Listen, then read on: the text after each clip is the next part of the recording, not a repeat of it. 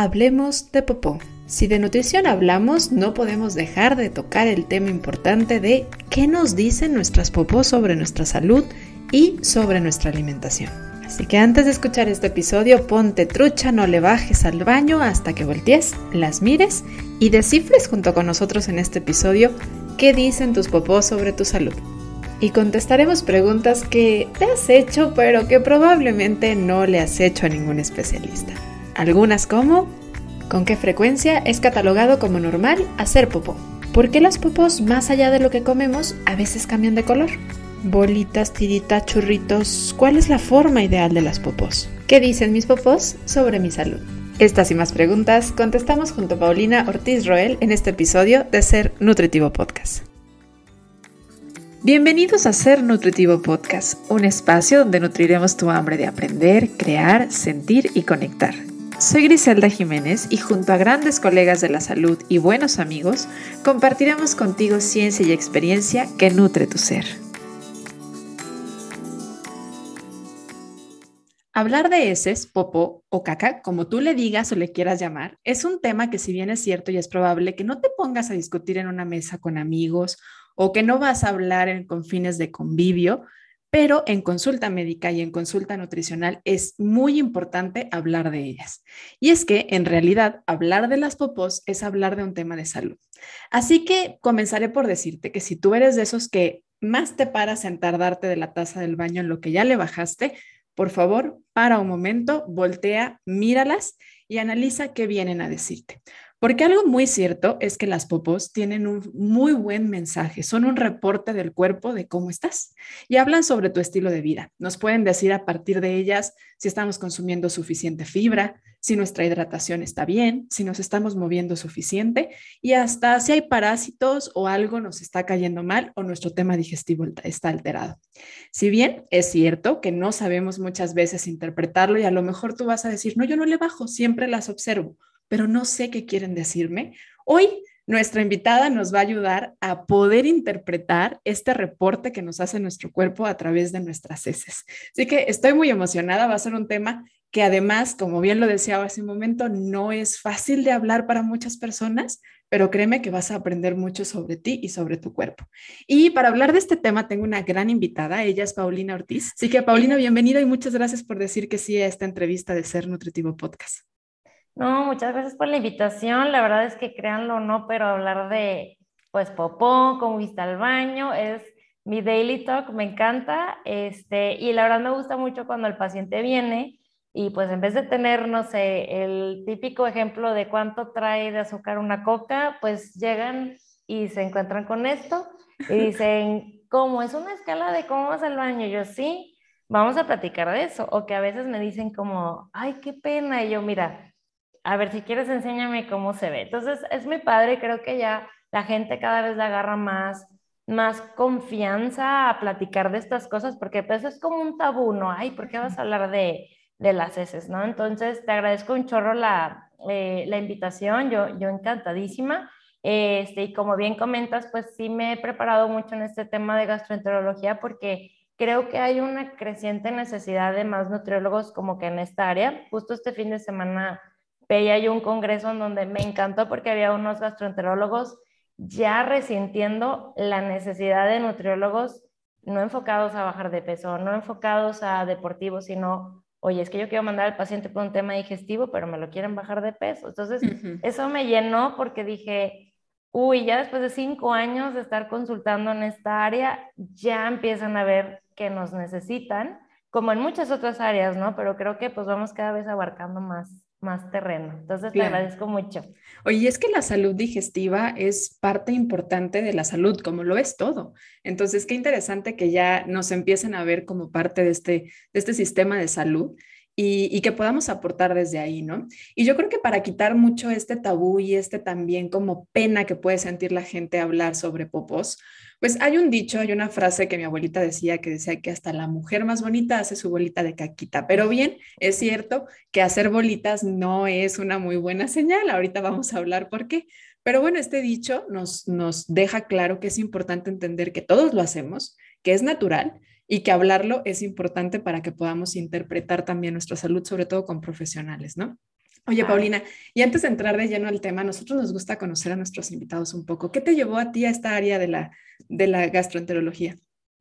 Uy, pues fíjate que, mira, yo fui de esas que entró a la carrera porque no sabía qué estudiar después de un año y medio de no sé, no sé, no sé, pero pues en mi casa siempre se ha practicado mucho lo de comer sano. Mi mamá desde los 20 años es vegetariana, entonces como que la parte de comer más verduras, más frutas, como que para mí yo, yo crecí con eso, ¿no? Este, entonces pues me metí a la carrera y yo creo que lo que me llevó a más aparte de gastroenterología, pues fui yo. Eh, curiosamente yo nunca he padecido toquemos madera, este, algún problema intestinal, pero yo tengo antecedentes de resistencia a la insulina. Y pues yo fui como esa paciente de, oye, ¿por qué si como bien, hago ejercicio, por qué no estoy viendo cambios, no? Y pasé por muchas dietas y en total, en el 2014 sale una TED Talk de, de un científico que se llama Rob Knight. Si quieren ver ahí el TED Talk, está muy padre y empecé a hablar sobre estos bichitos. De hecho, me lo recomendó mi papá, me dijo, oye, hay una plática que te podría interesar. Y pues ahí mi papá no supo, pero él fue el que me llevó a este camino porque lo vi y dije, ¿cómo? O sea, hay más allá de qué como, este, qué ejercicio hago, o sea, esa interacción con las bacterias que tengo en el intestino probablemente es lo que no me ha permitido pues estar más sana, ¿no? Entonces yo empecé a, comer para mi microbiota, o sea, dejé de enfocarme en el peso, dejé de enfocarme en la resistencia a la insulina y simplemente me enfoqué en mejorar mi, mi microbiota. Bueno, en ese entonces todavía le llamábamos como flora. Y pues en el camino empecé a tomar, a, a, dar cuenta que todo lo que nos enseñan en el primer semestre es lo que hay que hacer. Come frutas y verduras, come carbohidratos integrales, o sea, realmente no hay, un, o sea, no hay un espacio para modas cuando ves la parte de la salud intestinal y eso me encanta. Entonces empecé a, a fijarme cómo iba al baño, oye, si estaba inflamada o no, y de hecho ahí fue cuando me di cuenta y dije, ninguna consulta en mi vida me han preguntado si fui al baño, cómo voy, o sea, yo no, de hecho, pues yo les digo a mis pacientes, yo creo que nunca he tenido un problema intestinal, pero probablemente de repente no iba, o no iba de tan buena consistencia, pero pues no se me hacía lógico fijarme, ¿no? O sea, yo nada más le bajaba y pues ya fui. O a veces decía, a lo mejor estaba yo tan enganchada con mi inflamas, con mi abdomen, ¿no? Por, ah, pues es grasa, y a lo mejor traía una colitis tremenda y pues cómo iba a saber si nadie me, me preguntaba, ¿no? Entonces, pues ahí empecé a trabajarlo. Eh, tuve oportunidad de trabajar aquí en Monterrey con un doctor que me dijo, mira, date, Ahorita está el boom de la microbiota intestinal. Si quieres estudiar, órale, y así todas las prácticas mías fueron para estar leyendo, leyendo, leyendo, leyendo. Y ahí me empezó a gustar y pues me empecé a promover mucho en redes sociales como que pues yo hago nutrición basada en salud intestinal y ahí fue cuando me di cuenta que había pues un nicho bastante interesante de personas que siempre han padecido problemas, pero no sabían con quién ir o a lo mejor iban con el gastroenterólogo, pero pues no se indagaba más en la parte de nutrición. Y me, da mucho gusto porque pues del 2014 para ahorita ha cambiado bastante, ya es como, ya un nutriólogo siente la necesidad, me encanta porque me escriben así como que, Pau, ¿dónde, ¿sabes de algún curso? Y, me fascina que ya lo ven como algo sí o sí en la consulta, aunque tú no seas nutriólogo enfocado en salud intestinal. Preguntarle a tu paciente cómo va el baño es algo ya muy, muy básico. Entonces, pues así fue como me fui, me, me vine a este campo y pues ahorita también ando viendo cómo apoyar a colegas para también poderles enseñar todo lo que he visto yo en consulta, porque entiendo esa frustración de querer saber de un tema que no te enseñaron en la carrera y que no sabes por dónde empezar.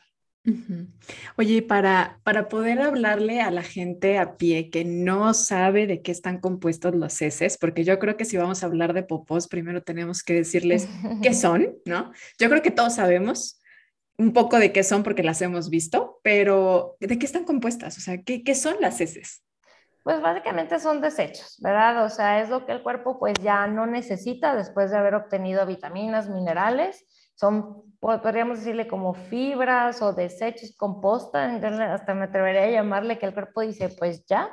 Eh, y pues finalmente, eh, pues sí, o sea, es lo que el cuerpo desecha Y pero es bien importante verlo porque ahí es donde te puedes dar cuenta qué no se absorbió que se tenía que absorber, qué, o sea, a ver, me falta agua o no, o sea, es más allá de, oye, huele feo o se ve feo, es como indagar mucho. Eh, ya ves que están pues estos tests de, de coprológico y todo. Yo les digo a mis pacientes, mira, primero a ver qué puedes ver tú, porque posiblemente ya te vas a dar cuenta tú que hay una mucosidad, que está medio aguadito, que cambió el color. Entonces, eh, la verdad es que puedes indagar bastante, pero básicamente podemos decir que son los desechos de lo que el cuerpo ya no necesita o los residuos de lo que ya aprovechó. Y creo que hay varias cosas que podríamos hablar de las heces. Yo creo que una de ellas sería la consistencia. Vamos empezando por ahí. Eh, hay una escala, ahorita nos la mostraste para quienes van a ver este episodio por medio de la plataforma de YouTube. Bueno, por ahí esta escala famosa llamada escala de Bristol, en donde hace en forma de imágenes una manifestación, eh, ahora sí que gráfica, de cómo son, ¿no? De cómo clasificarlas. Platícanos un poquito de estas siete escalas y qué nos puede estar diciendo, por ejemplo, si estamos en la escala 1. Pues mira, eh, la escala igual digo, aprovecho que está aquí. La escala, como bien dice, son siete niveles, ¿verdad? Entonces, lo ideal es que estemos en medio, más o menos entre el tipo 3 y tipo 4, que por ejemplo el tipo 3 pues está formadito, pero se ve como que un poquito duro y el tipo 4 es a lo que le llamamos como que pues como un platanito, como una serpiente bien hecha. Eso, la diferencia entre estos dos, entre el nivel 3 y 4 es que uno está un poco más hidratado que el otro, pero finalmente eso ya va a depender de pues oye, tomé agua, comí suficientes frutas y verduras. Ahora, cuando nos vamos más al tipo 1, ahora sí ya sería, a ver, o nos está faltando fibra, o nos está faltando agua. De hecho, a mí me gusta mucho abordarlo así con mis pacientes. Es yo no te puedo decir de jalón, oye, te está faltando esto, porque hay que ir viendo, primero ver qué estás comiendo para ya sacar este, conclusiones. Entonces, pero estas bolitas que le llamamos como de chivito, pues básicamente es como que el cuerpo no tiene el empuje suficiente para poder sacar toda la evacuación y sale poquito. También eso ocurre cuando estamos muy inflamados. O sea, yo les digo a mis pacientes, es que ese fue el espacio que le diste a tu intestino para desechar. Digo, también puede pasar el tipo 4, o sea, la serpiente, tiritas, y eso también es indicio de que traemos alguna inflamación. Ahora, si nos vamos más abajo a la escala, empezamos a ver así como esa consistencia de, hay algo me cayó mal, ¿no? O medio diarrea, que le decimos. Eh, entonces, esto puede significar que algo no nos está cayendo bien, algo nos está irritando o que por algo el intestino no está tolerando lo que se está consumiendo. De hecho, sí les recomiendo mucho usar esta escala porque justamente estaba oyendo que para un paciente diarrea puede significar que va así agua y diarrea puede significar que pues fue nada más un poco aguado. Entonces, tener este apoyo visual ayuda mucho en la consulta porque pues un paciente mm, a lo mejor no se puede explicar. Hay veces que me dicen, ay, estoy como que entre varios. Perfecto. Pero si nada más le dijera yo, oye, formado o aguado, pues para ellos va a ser lo mismo. Entonces, eh, esto nos puede ayudar mucho para saber, originalmente la escala de Bristol va más dirigida a pacientes con síndrome de intestino irritable para ver si tienen tipo C, que es como más estreñimiento, o tipo D, que es más, estas heces más aguaditas o tendencia a diarrea o mixto, ¿verdad? Que un día, oye, un día fui de bolitas, tipo 1, un día fui tipo 7, diarrea, entonces ellos realmente no saben qué está ocurriendo. Entonces, esto la verdad es que no necesitas un coprológico para tú ver cómo estás yendo al baño, simplemente es observar en tus evacuaciones. También un tip que yo le doy a mis pacientes es, quédate viendo hasta que le bajes, porque luego sale muy formadito y le bajas y desaparece. Entonces, esto nos ayuda a ver si algo le falta a nuestro cuerpo, agua, fibra, si algo no está tolerando. Y yo últimamente me he dado cuenta que ahí puedo yo también ver si traen alguna irritación, así como de gastritis, que como que usualmente en estas enfermedades nada más vemos el estómago o el esófago, pero casualmente les veo que me tienden a evacuar como más suelto, que por ejemplo eso le pasa a la gente cuando come comida muy enchilada te sueltas, ¿no? O el alcohol que irrita, o el café que, pues muchos dirán de que, ay, pues me ayuda a ir al baño. Pues sí, pero porque irrita un poco el intestino y estimula la evacuación. Claro, este aumento de la motilidad, ¿no? Por la producción de ácido clorhídrico al aumentarse, que mueve más rápido. Entonces, si está poco tiempo en el intestino, sobre todo en el colon, pues va a haber agua, porque el intestino en la parte del colon se encarga de absorber agua y electrolitos. Entonces, entre más rápido sea, menos consistencia sólida va a tener, más líquida va a ser. Y para quienes lo estaban escuchando, ahorita que nos mostraba la escala de Bristol, está compuesta de siete tipos. La primera de la que hablábamos, que es estreñimiento, la primera y la segunda. La primera es bolitas, habla de que efectivamente le falta volumen y ahorita nos decías inflamación, posiblemente inflamación porque está cerrando el claro del intestino, ¿no? Y la segunda es sí ya una forma más de salchicha, pero como grumosa, como que se ve que dolió al salir, ¿no? Probablemente dolió. pegadas. ok. La tercera, de la cual hablas, que está dentro del rango normal, la tercera y la cuarta, la tercera ya es más una salchicha, pero todavía se ven así como grietitas, como sequecita. La cuarta sí es esa salchicha así perfecta y feliz que salió, no dolió, la limpiamos, poco salió a limpiar porque no está pegajosa, porque no tiene mucho cambio ahí en la textura. La quinta y las sextas, no sé, son más como pastosas blandas, ya empiezan más a una tendencia de diarrea. Y la séptima definitivamente es líquido. O sea, ahí ya traemos diarrea y muy probablemente tenga que ver con una intoxicación, una intolerancia o, algo que nos esté afectando a ese grado, ¿no? y, y hablemos un poquito, ya me contaste del tema de las consistencias. Ahora, la frecuencia. Creo que muchas personas cuando piensan en estreñimiento es muchas veces porque creen que cada que comen tienen que ir a hacer de popó. Entonces, a ver, ¿esto es cierto? Exacto, fíjate, eso es otro tema. O sea, hay que olvidar mucho cómo hablamos con el paciente porque, como te comentaba en el tema de la diarrea, para ellos diarrea puede ser, pues fui tipo 5 y fui tipo 7. Entonces, hay que checar ahí también el tema del estreñimiento. Yo usualmente les pregunto a mis pacientes, ¿eres estreñido? Sí. A ver, ¿cuántos días pasan de que no vayas? No, no, no, o sea, voy todos los días, pero siento como que no fui suficiente. Entonces, hay que andarle rascando ahí un poquito al paciente para que se nos suelte, porque obviamente también pues es, es medio incómodo para ellos platicar, ¿no? Entonces, ahora la pregunta del millón, o sea, ¿qué es lo normal de, de, la frecuencia? Que eso yo creo que es lo primero que el paciente es donde, oye, es que platicando con mi mamá le dije que no iba todos los días y pues ya, que estoy súper mal. De acuerdo a la escala de Bristol, lo que se considera normal es evacuar de tres veces a la semana a tres veces al día. Entonces, si se dan cuenta, es como un rango bastante amplio, ¿no? Entonces, yo le digo a mis pacientes, usualmente lo que yo veo más regular es estar yendo una vez al día, pero hay casos en donde puede brincarse un día y, no pasa nada. O sea, aquí lo importante es que si se brinca un día, ¿qué pasa ese día que no fuiste? Oye, me sentí bien o sentí que el, el intestino lo traía recargado, me inflamé, tuve gases claramente podemos decir, oye, sí pudo haber una, evacuación, pero por algo el intestino no dejó que saliera. Entonces, yo más que en la frecuencia me enfocaría en cómo te sientes al evacuar y cómo te sientes ese día que no evacuaste. De hecho, eh, como es algo que sé que pone muy nerviosos a los pacientes, yo me he encargado varias veces en mis redes sociales como de platicarles, híjole, fíjense que hoy no fui al baño y pues me sentí bien, pero al día siguiente fui dos días y varios escriben, oye, qué padre, yo pensé que estaba mal o que te digo, ya luego se empiezan a hacer como muchas ideas de que, híjole, eso no es normal.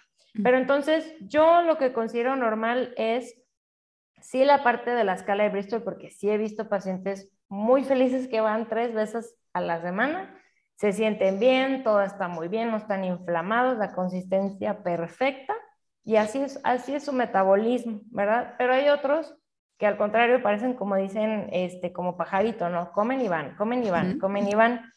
Para ahí es bien importante preguntarles, oye, pero ¿cómo vas? Porque muchas veces comen y van y puede ser más a tendencia de, de diarrea, ¿no? Del tipo 5, 4, 7, y eso ya no es normal. Entonces ahí estamos de los dos extremos, ¿verdad? Tampoco está mal no ir y tampoco está mal ir muchas veces en el mismo día, pero recaemos en la consistencia, o sea, y cómo te sientes, porque también pues puedes ir una vez y desalojar completamente el intestino o puedes ir tres veces y usualmente una persona te va a decir, pues es que como que la primera evacuación no sentí ese vaciamiento, entonces continúe. pero, pero creo que lo ideal es, es, sea, ahorita todos los que nos están viendo, nos están escuchando, como que sí meterse mucho en cómo se sienten. ¿Sí? Yo les he dicho a mis pacientes, yo ya me he enfocado tanto en mis evacuaciones que yo ya soy una máster para saber si ese día voy a ir al baño o no, este, o si eh, a lo mejor no voy a ir y voy a ir mañana. Y trato de relajarme porque luego le pensamos mucho, ay, es que no fui al baño, ay, es que ya me inflamé, ay, es que ya me pasó. Entonces, y entonces ahora sí te estriñes. Exacto, entonces sí enfocarnos, pero tampoco generar una obsesión, porque a eso se puede ir, o sea, de que no te fijabas nada y luego ahora no puedes no estarte fijando en que si fuiste al baño o no. Entonces hay que tener un poco de cuidado con eso también. Lo importante de, de, validar también las sensaciones, ¿no? Ahorita que dices el tema de, a ver, pero sentiste que terminaste de evacuar o no. Y salirnos un poquito de, de lo que debería de ser, que a lo mejor lo tenemos más como en el lado mental y de controlar, a ver cómo, cómo se siente el cuerpo. Sintió, me siento incómoda, me siento inflamada, siento que no estoy logrando terminar de evacuar, siento que quisiera estar más tiempo aquí Creo que eso es importante, validar las sensaciones también como parte del el análisis de tu evacuación. Oye, y ahorita que hablabas de, de, que tú ya identificas si vas a hacer del baño o no, ¿hay un momento del día en el que es más común tener una evacuación? O sea, hablando de esta parte del el ciclo circadiano, ¿hay un momento en particular en el que, no sé, nos despertamos y tendríamos que ir al baño o la mayoría va al baño en la mañana? Pues mira, varía, porque a veces me pasa que llegan mis pacientes con una rutina y luego yo se las muevo. Eh, yo lo que he visto de muchos como de lo que yo he visto en mí, porque no he visto varios estudios que analicen como que qué es más frecuente, ¿no? Yo lo que he notado es que como que el cuerpo sí se adapta, o sea, hay una rutina, por decir, yo pues tiendo a levantarme muy temprano, no sé, a las seis, y más o menos entre 6 y 7 es cuando voy al baño. Pero ya me ha pasado que en vacaciones y me levanto a las 8, la probabilidad de que, como quien dice, se me quita la inspiración, ¿no?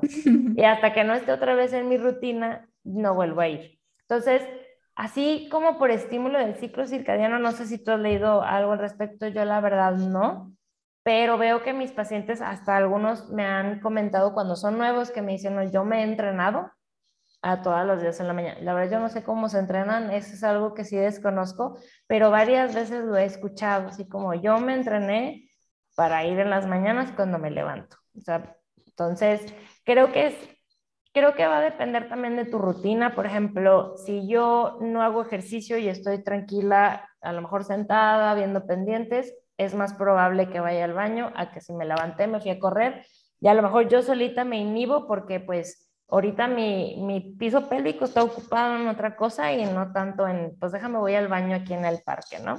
Entonces, pero te digo, no sé, eh, ¿tú has leído algo al respecto así del ciclo circadiano? Yo he pensado, lo, lo, lo, he leído un poco y he escuchado, sobre todo hace poquito escuché en una conferencia eh, que decían que es muy común que sea en la mañana, porque justamente venimos de un proceso de relajación que ocurre durante la noche y nuestro aparato digestivo funciona mucho en el estado relajado, ¿no? Cuando nuestro sistema parasimpático entra en función, entonces en muchas ocasiones está este reflejo después de desayunar o al levantarnos en donde tenemos como más esta posibilidad de evacuar. Ahora, no es en todos los casos, porque hay muchos factores de por medio y uno de ellos obviamente tiene que ver la rutina que creo que bien lo ejemplificaste ahorita, ¿no? Las vacaciones, cómo nos mueven, ¿no? Haya estado mal de no es mi baño.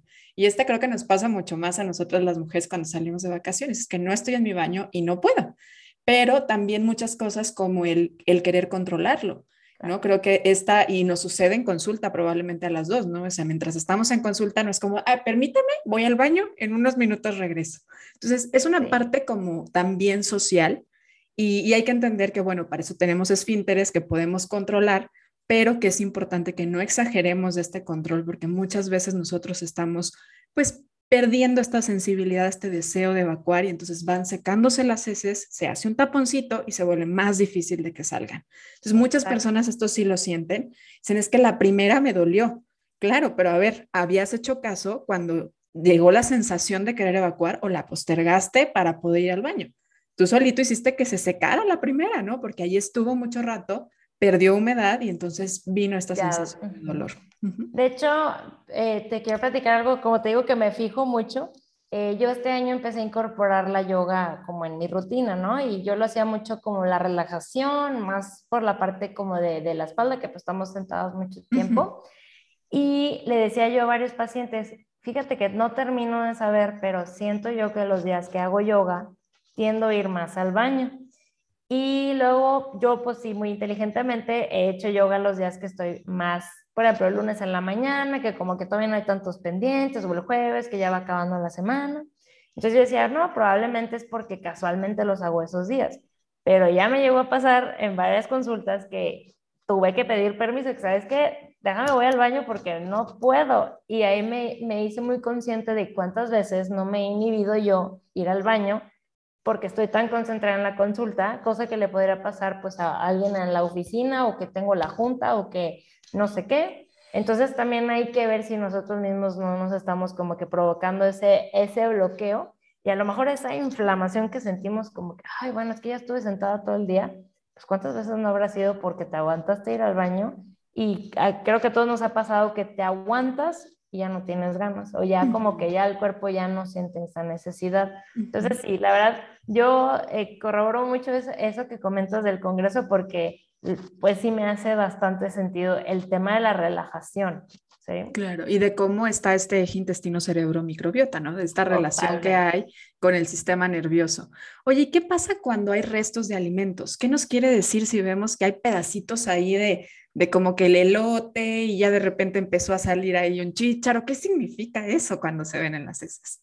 Mira, así como de primera instancia, probablemente la persona no está masticando muy bien. La verdad es que estamos bien acostumbrados a comer, pero corriendo y puede que se nos vaya alguna, pues alguna, este, un chicharito, una zanahoria, por ejemplo, eso es también bien común.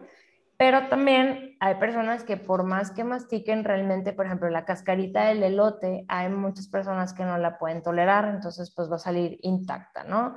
O la espinaca, me ha pasado varias veces que el paciente comenta como que, oye, es que aunque la mastique, ahí sale.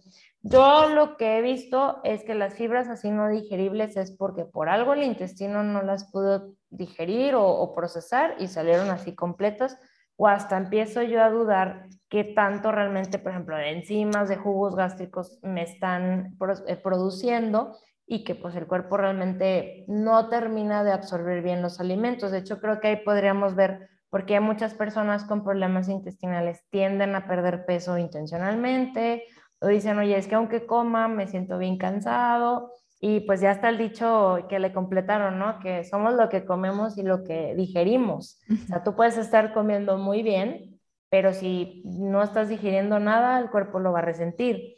Y de hecho pasa mucho en tema intestinal que los pacientes vienen buscando también aumentar de peso. Y les digo, ¿sabes qué? Ahorita no sé a qué nivel me estás absorbiendo. Si yo te doy una montaña de comida, te puedo generar más problema por hacer trabajar a tu intestino de una forma que no tiene capacidad. Y ahí empezamos como que, oye, pues que vienen las partículas, que a lo mejor la evacuación no es la mejor. Entonces, eso también lo puedes ver en un coprológico, pero también ayuda mucho el estarte fijando qué alimentos. También yo he visto que algunas personas como que lo crudo es lo que batallan un poco le bajamos un poco hacia la ensalada o más cocidito y como que el intestino ya lo puede tolerar un, poco mejor. Y la verdad es que con eso hemos llegado a la conclusión de que alimentos a lo mejor no, no me van tolerando muy bien y, la decisión de qué tanto vale la pena que coman más crudo que cocido, por si a alguno les sirve el tip. Pues es que el, el, cocinar es parte también como de una predigestión, ¿no? Y esta parte de masticar, hacer más fáciles de digerir a nivel ya del estómago, a nivel intestinal, poder absorber. Entonces, lo importante de las dos cosas. Y, qué buen dato nos acabas de compartir, ¿no? Como ver si, si empezamos a ver esos, ¿qué tal si los cosemos a lo mejor un poco más? Y si de plano no, pues identificar si hay algún problema con ese paciente para poderlo digerir. Y el color, ¿qué nos dicen los colores? Porque no siempre salen del mismo tono. Y creo que esto eh, nos llama mucho la atención cuando vemos un color rojizo betabel pero bueno, ¿qué pasa por cuando cambia y está medio amarillo y cuando el plano no tiene mucho color y está medio blanco gris? ¿Qué nos quieren decir los colores? Sí, pues mira, igual, como bien dices, hay alimentos que tienen un pigmento como el betabel o por ejemplo la espinaca. Eh, yo así me doy cuenta que no me comían verdes porque empiezan, oye, es que estoy yendo al baño verde Y yo, y antes no ibas así, no, pero es que estoy comiendo mucha verdura. Ya, bueno, ahí está, es ese pigmento que no había. O el betabel, que pues luego tenemos esos sustos de, este, o eso me ha pasado cuando mejoramos el estreñimiento, que luego, luego ese día ven que hay una evacuación como rojiza y qué onda, ah, pues es el betabel. Entonces también el pigmento de los alimentos, eh, por ejemplo, algunos medicamentos, hazte cuenta, es bien común que si te suplementas con hierro, pues tienda a colorar las heces como negras y eso también puede asustar un poco al paciente, decir, híjole, es que yo leí que las heces negras también podrían significar algún sangrado a nivel intestinal o el estómago. Entonces, pues también saber si estamos tomando algún medicamento, si tiene algún efecto secundario. Ahorita no tengo uno presente, pero creo que hay algunos que también como decoloran las heces y se puede sesgar un poco si es el medicamento o si estamos teniendo un problema de la bilis, que eso también pudiera afectar a la de, como el color, ¿cómo le dicen? Eh, como de arcilla, que ahí está diciendo que hay algo que no se está digiriendo muy bien o que se está desechando con la evacuación. El que más veo yo es el color amarillo, que usualmente es el desecho de alguna bacteria que tenemos en el intestino y que está decolorando ahí la evacuación, así como amarillito mostaza. Entonces, lo ideal aquí pues es como que evaluar un poco mejor a ver qué, qué comiste o qué tan seguido, porque por ejemplo, tuve yo una paciente que pues me salió con esa sorpresita de, oye, pues tengo, últimamente mis heces salen color arcilla y yo, a ver, vamos a ver el estudio todo salió perfecto y pues resulta que fue nada más esa semana la evacuación. Entonces ya dijimos, bueno, es, a lo mejor fue algo que comiste, algo que tomaste, algún medicamento que dio de, la decoloración, pero pues ya no lo volvimos a ver, ¿sí? Entonces creo que lo mejor que podemos hacer cuando vemos ese tipo de, de colores, como que tratar de ver, de hecho hay unas gráficas bien padres que puedes ver en internet, como que a ver qué color es para qué cosa y ya puedes apoyar a tu paciente para ver qué estudios son los más recomendables hacer, como yo en el caso de la arcilla, a ver, vamos a checar si toda la cuestión de la vesícula está funcionando como DVD o está desechando bilis en donde no queremos. Eh, también, por ejemplo, sí, descartar que no haya sido un betabel ahí que se nos cruzó en la ensalada y que no sea que estemos teniendo algún sangrado, porque igual eh, hay muchas personas que no se fijan cómo van al baño, se limpian ya y a lo mejor ahí estamos viendo rastros de sangre, pero como no nos fijamos, no los estamos identificando. ¿sí? El color, entonces, digamos, como base, así como veíamos la escala 4, el color como base sería una gama de morrones, ¿sí? Como color morrón, eso sería. Y obviamente puede variar según lo que estemos consumiendo. Y ahorita que hablabas de, de, cuando de repente empiezan a comer mejor y entonces el betabel salió rápido, el, el betabel, y hay una prueba del betabel que es para ah, ver el tema de la motilidad, ¿no? Platícanos un poquito de ella. Sí, fíjate, no la he usado yo tanto, pero lo que tengo entendido que es como para saber qué tan lento, qué tan rápido es tu tránsito intestinal, o sea, te comes un pedacito de betabel cocido y dependiendo del tiempo, como que ya puedes ver qué tanto tardó esa evacuación en pasar por tu intestino. Digo, no lo he usado yo tanto, lo, lo he visto más como en cursos, este, o yo lo he notado cuando los pacientes empiezan a comer, pero lo que tengo entendido que es que si es más de 24 horas, tiendes a tener una evacuación mucho, un tránsito intestinal más lento. Que digo, ahí yo le digo a varios pacientes, pues mira, puede ser o que tu motilidad esté afectada o que el resto de tu alimentación algo está haciendo para que esas evacuaciones no estén saliendo rápido, ¿verdad? Este, ya sea una inflamación, ya sea algo de la comida. Este, creo que siempre cuando vemos de las evacuaciones no te va a salir a la primera como, ah, es por esto. Tienes que estar considerando varios, varios factores. De hecho, a mí me ayuda mucho platicar eso con el paciente, decir, mira, pues no sé si tus ese es tipo bolita, tipo 1, es porque pues no me estás tomando agua. Ay, es que no tomo tanta agua. O pues a lo mejor verduras, no me gustan las verduras. Entonces, pues ya le empiezas a indagar y ya ves si es importante a lo mejor hacer alguna prueba como que con el betabel para ver si no es el tránsito intestinal. También hay uno, no sé si lo has visto, que se llama el Blue Poop, que son unos muffins que le ponen un colorante azul, pero es lo mismo, pero hay una, creo que es una empresa de Estados Unidos, digo, también lo he leído, pero no lo, no lo he usado, pero hay una empresa en Estados Unidos que si tú le mandas tu, eh, o sea, el tiempo que te tardaste y cómo, cómo salió el color, te pueden decir más o menos cómo está tu microbiota. Yo tengo un chorro de curiosidad de hacérmelo, pero no he encontrado el tiempo porque, pues bueno, en la mañana córrele, pero igual, este, luego te paso el dato para que ahí lo compartas en redes sociales si alguien quiere hacer el Poop Challenge, así le llaman. Sí, estuvo muy de moda con, con, la pandemia, este, y pues, pues ahí yo tengo ganas también de, pues de ver... De, conocerte desde ese lado. Exactamente. De hecho, o sea, sí hay muchas ya técnicas para ir conociendo mejor tu microbiota y como que tratar de hacer un sentido de por qué responde así. Entonces ahí la llevamos. Oye, pero me encanta y quisiera como rescatar esto que comentabas de, a ver, no hay que llevar todo a una patología, ¿no? O sea, si es una vez o dos veces, bueno, a lo mejor fue literal el reporte del día anterior. Si haces esta pregunta de, oye, ¿y ayer tomaste agua? No, pues es que ayer venía de viaje y entonces no me quería parar y entonces estuve mucho tiempo sentado y al mismo tiempo no tomé líquido. Bueno, pues es normal que al siguiente día tu evacuación vaya a tener una consistencia más sólida, más seca, ¿no? Y que probablemente eh, esté tardándose un poquito más por esa falta misma de humedad, ¿no? Entonces, no hay que llevarlo todo a, ya estoy enfermo o esto quiere decir que tengo una deficiencia muy importante a nivel gástrica. Y ahora, hay ocasiones, y ahorita hablaba sobre el moco. ¿Es normal ver moco en las heces? ¿Te gusta hacer Nutritivo Podcast? Hay tres formas en las que puedes ayudarnos a seguir creciendo y seguir compartiendo esta información para ti. Da seguir en la plataforma de tu preferencia donde nos escuchas, ya sea Apple Podcast, Google Podcast, Spotify, YouTube. Dale seguir para que no te pierdas cada uno de nuestros episodios. Ayúdanos a compartir con la persona que tú creas que nuestro contenido y nuestros episodios puedan ayudarle a nutrir su ser. Y no olvides en dejar una referencia en Apple Podcast de cómo Ser Nutritivo Podcast te ha ayudado a nutrir tu cuerpo, tu mente y tu alma. Gracias por ayudarnos. Continuamos con el episodio.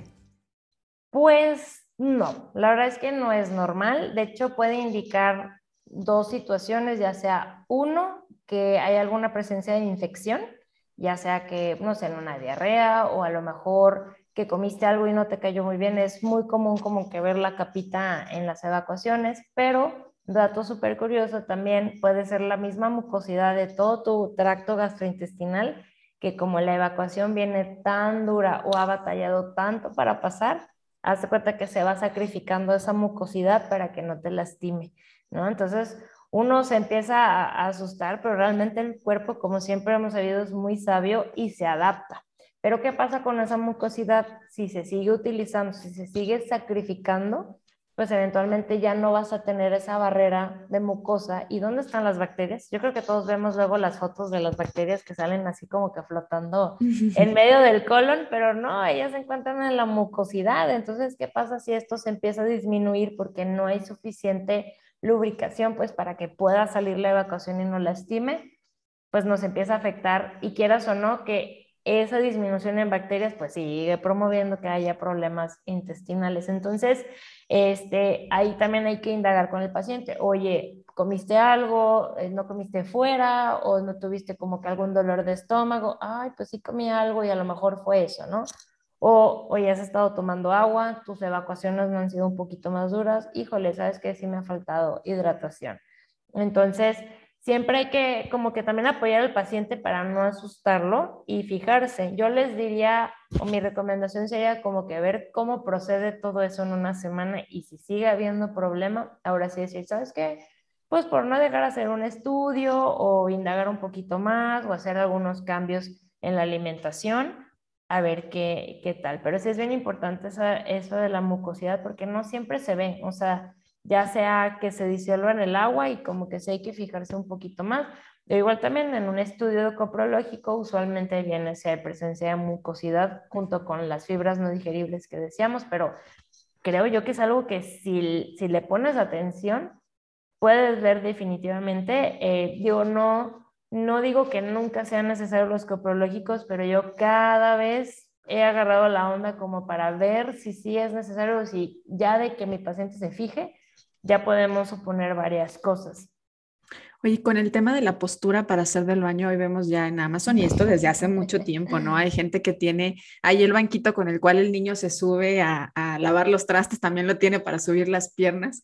¿Cuál es la postura para poder ayudar a nuestro intestino a evacuar? Fíjate que yo de esta postura me enteré mucho antes de que yo entrara a la consulta, bueno, a, la carrera de nutrición más bien. Yo viví un año en la India y allá pues me sorprendió mucho cuando la primera vez que llegué y oye, pues Indian bathroom y American bathroom, ¿no? Y yo pues, pues ¿cuál es la diferencia? Abro la puerta y nada más veo un hoyo, ¿verdad? Y yo no, todavía no, ahorita no. no estoy lista. No, no estoy lista para esto.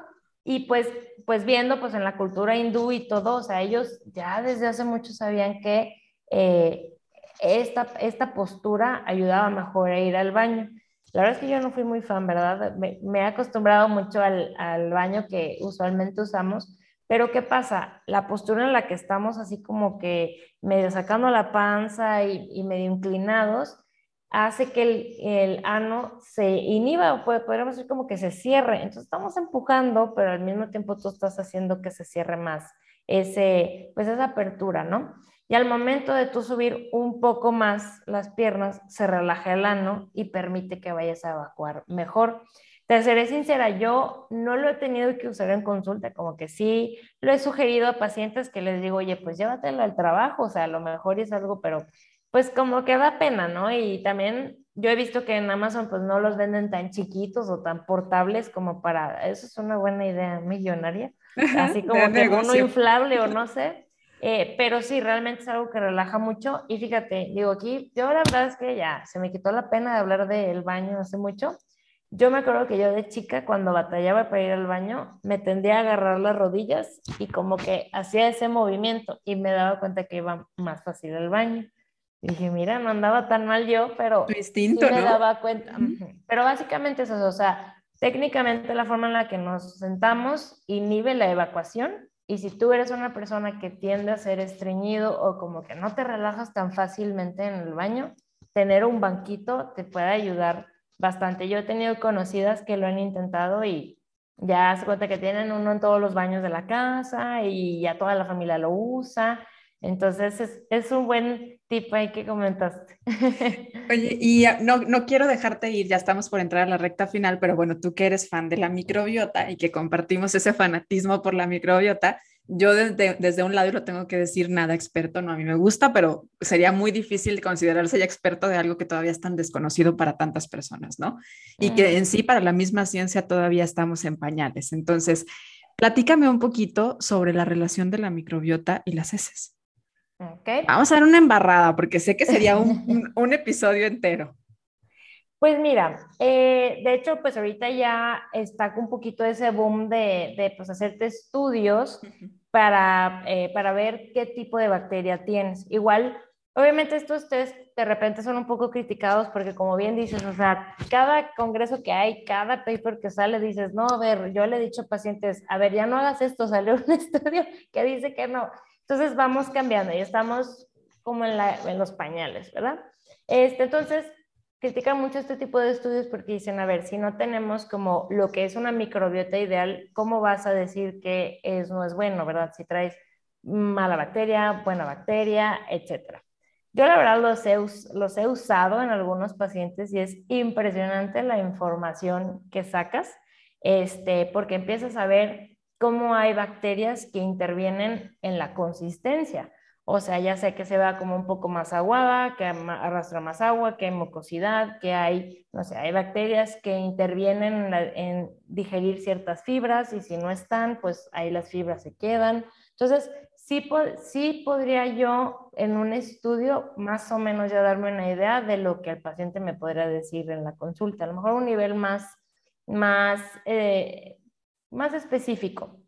Pero creo que todavía nos falta, ¿verdad? Obviamente ya hay estudios que pues dicen, no, pues esto no es tan exacto, pero bueno, para allá va la ciencia. Este, hay muchos estudios, digo, hay muchos estudios ya que están evaluando este tipo de, de, estudios de microbiota para también poder tratar de llegar a como algoritmos, ¿no? De que, a ver, si tú tienes este tipo de bacteria, probablemente tienes el riesgo de estos síntomas y así.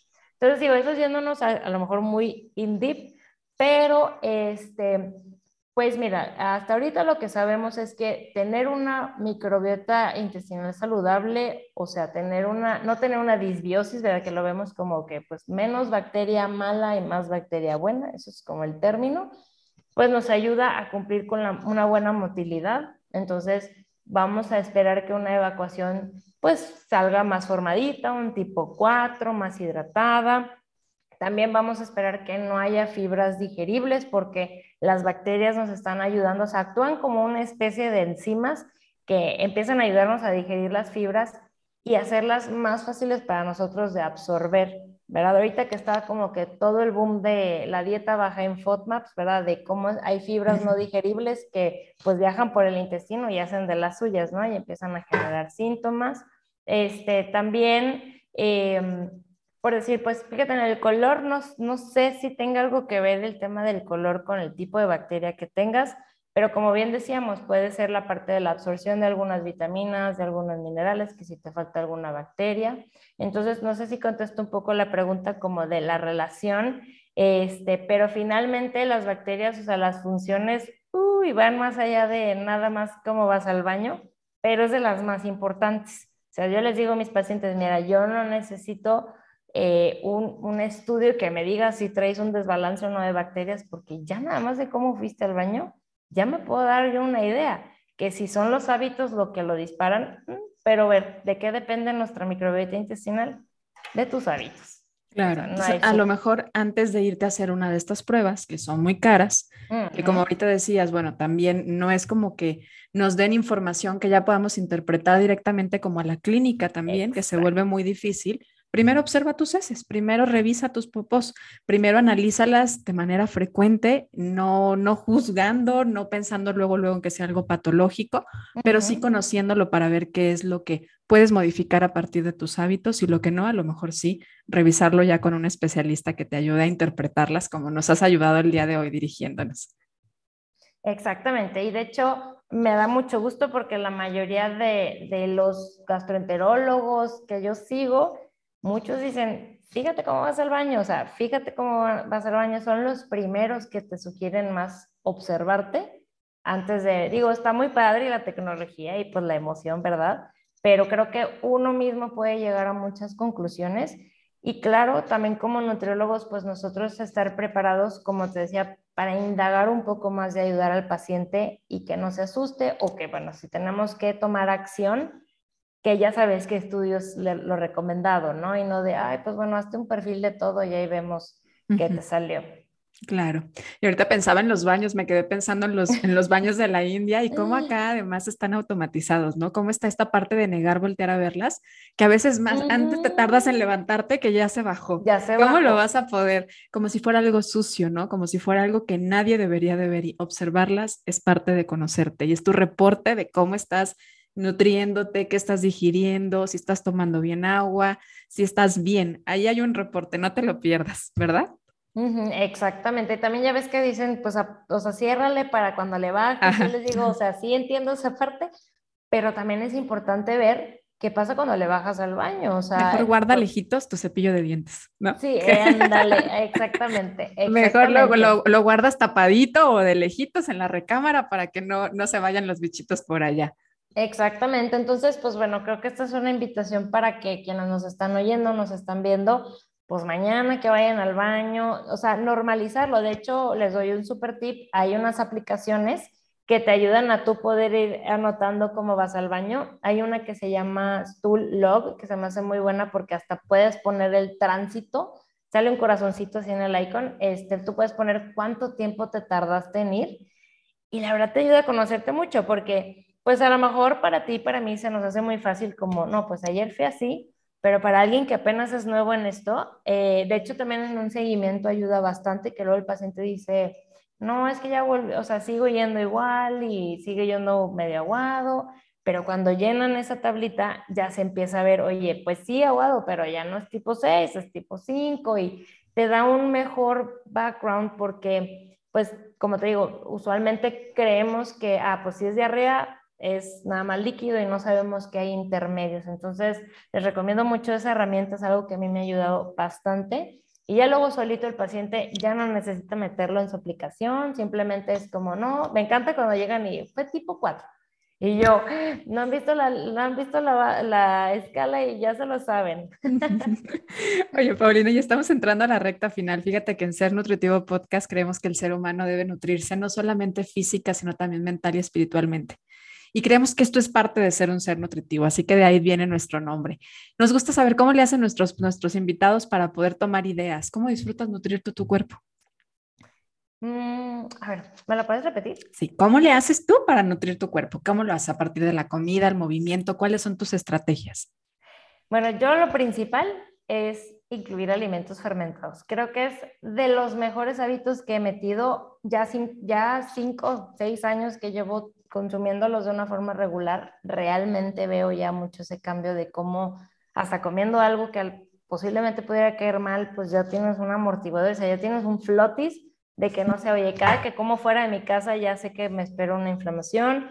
También la parte de comer plantas, ahorita yo traigo mucho ese movimiento de estar comiendo más plantas, números de plantas, eh, ya sea frutas, verduras, granos, y yo creo que en conjunto tanto eso como incluir alimentos fermentados, pues ya te va ayudando en todo lo demás, ¿no? Ya vas teniendo mejor salud, estás más tranquila del intestino. La verdad, yo sí veo cambio en mis pacientes hasta en el descanso, porque ya el intestino está aprovechando todo lo que comen. Entonces, creo que esos son mis top dos hábitos más bellos que he adquirido y es algo que trato de transmitirle mucho a mis pacientes. ¿Y tu mente? ¿Esa cómo la nutres? Ahí me falta un poquito. Es un temita ahí, sobre todo con pandemia, creo que esto nos abrió mucho el panorama. Este, justamente estoy, estoy leyendo mucho sobre la relación intestino y cerebro. Eh, a mí me gusta mucho hacer yoga, me gusta hacer mucho ejercicio. Es algo en donde he estado aprendiendo a usarlo más como para mi salud mental, más que para lo físico.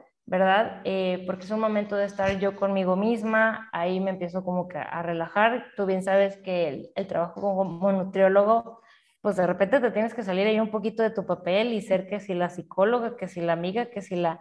Entonces, creo que es algo donde yo encuentro mucho paz y ahorita estoy en, en esa transición de pues abrirme a la parte de, de terapia, que creo que eso es algo que se ha normalizado mucho ahorita con, con pandemia y cada vez yo veo que más pacientes míos mejoran con eso. ¿Y la parte espiritual, la parte del alma, esa cómo la nutres? Ay, pues esa, la del alma, este, pues más con mi familia, con, con, mi novio, este, estar disfrutando con mis amigas. La verdad yo les digo a mis pacientes, mira, hay alimentos para nutrir saludablemente y hay otros alimentos que son para el alma, ¿no? Entonces yo creo que para nutrir el alma definitivamente es la recargada que me da estar con pues mis seres queridos. Fíjate que estamos haciendo un libro en Ser Nutritivo Podcast, es un libro de frases para futuras generaciones. ¿Qué frase quieres poner ahí? ¿Qué te gustaría decirles? Mm, a ver, frases para futuras generaciones. Oye, a lo mejor va a sonar bien cliché, pero yo sí diría así como, este, confía en tu intestino. Todo lo que te estoy diciendo, de verdad es que sí, confía en tu intestino porque, este, pues digo, hay una frase más completa y medio altisonante, ¿verdad? Entonces es como que confía en tu intestino, ella sabe qué está pasando. Sí, pues muy, muy acuerdo a lo que, a lo que platicamos el día de hoy, así que recobrar esa confianza, dejarnos de negar lo que está sucediendo, al contrario, verlo con atención, con curiosidad, para poder atenderlo desde nuestros hábitos o pidiendo apoyo también si necesitamos algún tratamiento médico nutricional. Paulina, pues encantada de compartir contigo este episodio. Muchas gracias por, por la forma en la que nos compartiste un tema que para muchas personas probablemente pudiera resultar incómodo, hacerlo tan agradable, hacerlo tan sutil. Muchas gracias. No, muchas gracias a ti y este, pues cualquier cosita, eh, ahí me tienen en redes sociales como Nutrition for Gut Health, ahí siempre estamos hablando de cómo fuiste al baño, cómo te inflamaste y todo, y yo con muchísimo gusto ahí, este, feliz de pues conectar con cualquier persona que quiera saber un poquito más de este tema.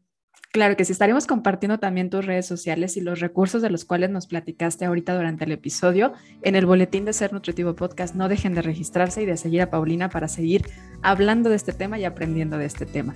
Y a ti que nos escuchaste, también muchas gracias por ser parte de Ser Nutritivo Podcast. Recuerda que cada jueves encuentras un episodio nuevo, así que nos escuchamos pronto. Gracias.